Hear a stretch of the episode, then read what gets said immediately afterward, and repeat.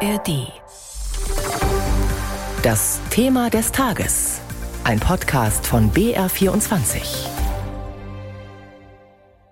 Kaum eine Branche, die nicht sucht. Nach jahrelangem Ringen um eine Lösung für den Personalmangel hat die Ampelregierung heute ein Fachkräfteeinwanderungsgesetz beschlossen.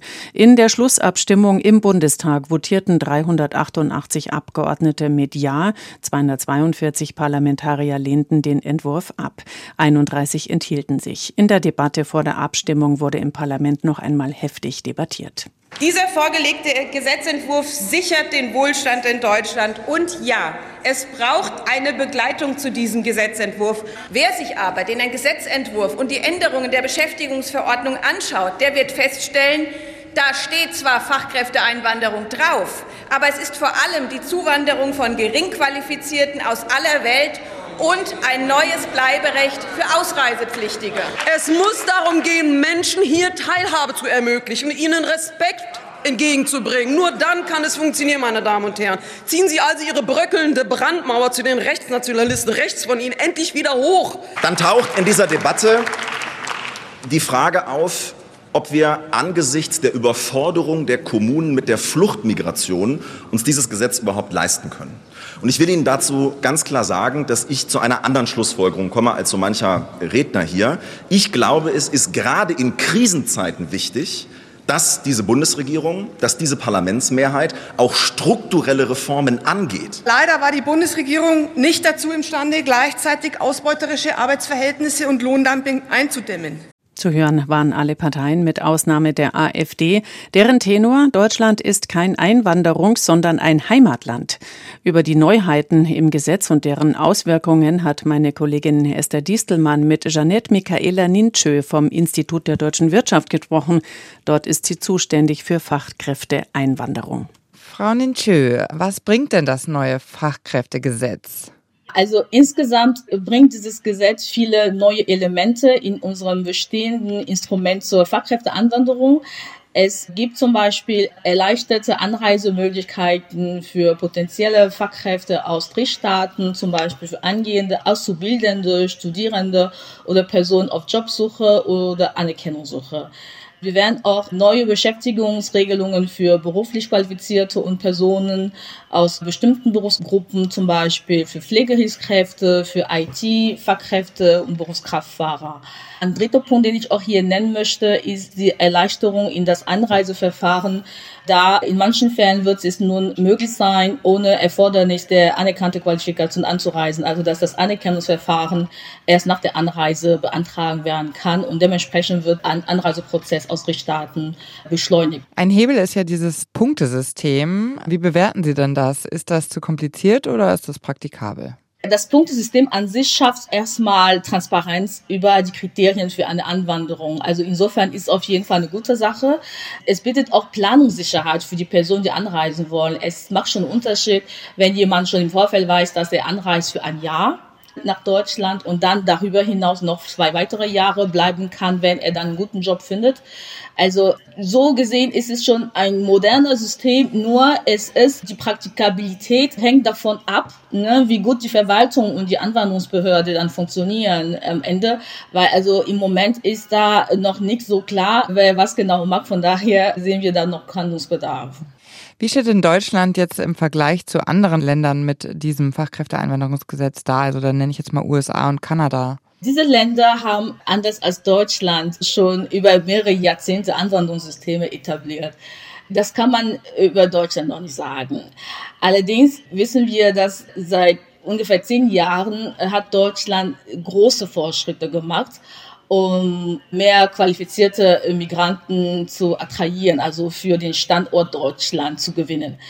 Das reicht allerdings noch nicht. Also Deutschland hat damit zu kämpfen, sich als Anwanderungsland zu bekennen. Das konnten wir auch heute in der heutigen Debatte über das Fachkräfteanwanderungsgesetz sehen. Das geht in alle Richtungen. Also für die einen ist es ein ganz klares Anwanderungsland, für die anderen noch nicht. Also die Wahrheit ist, dass diese großen Fortschritte, also die sind zwar positiv, aber das reicht noch nicht um gegen diese traditionellen Anwanderungsländer wie Kanada und USA zu konkurrieren. Da sprechen Sie einen interessanten Punkt an, denn es ist ja, einerseits geht es in der Debatte jetzt immer ganz viel darum, was Deutschland eigentlich braucht, aber es geht selten darum, was Deutschland eigentlich geben muss. Deutschland ist gar nicht so attraktiv im Verhältnis für viele Einwanderer, wie man es selbst glaubt. Ja, also da der, der Wettbewerb um die besten Köpfen ist schon sehr hart. Ne? Also alle entwickelten Länder wollen ja die besten Köpfen für ihre Standorte gewinnen.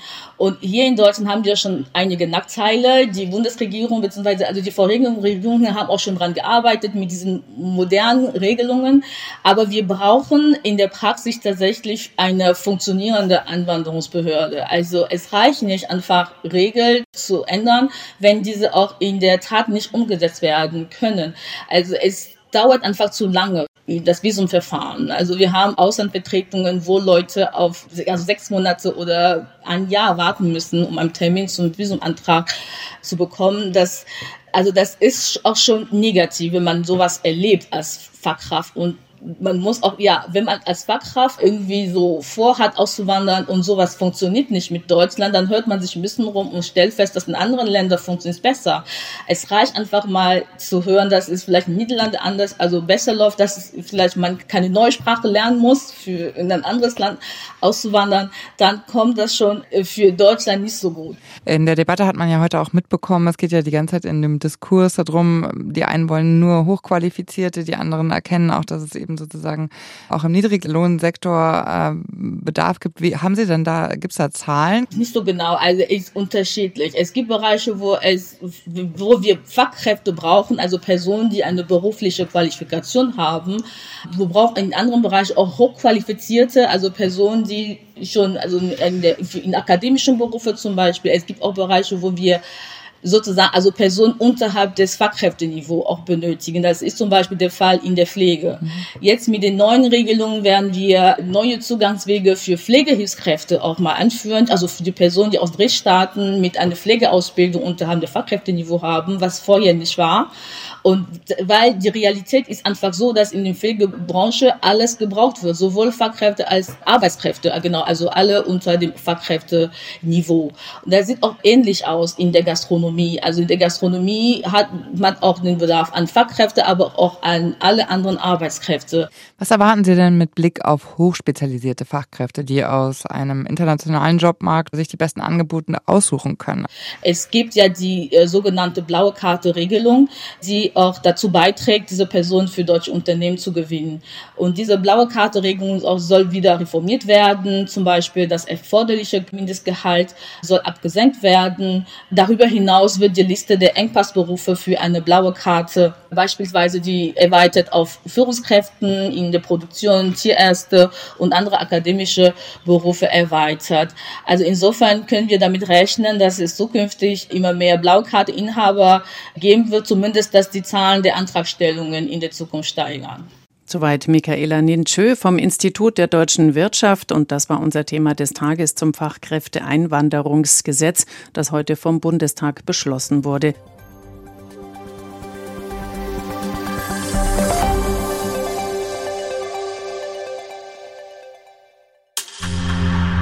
Jede Zeit ist Hörspielzeit.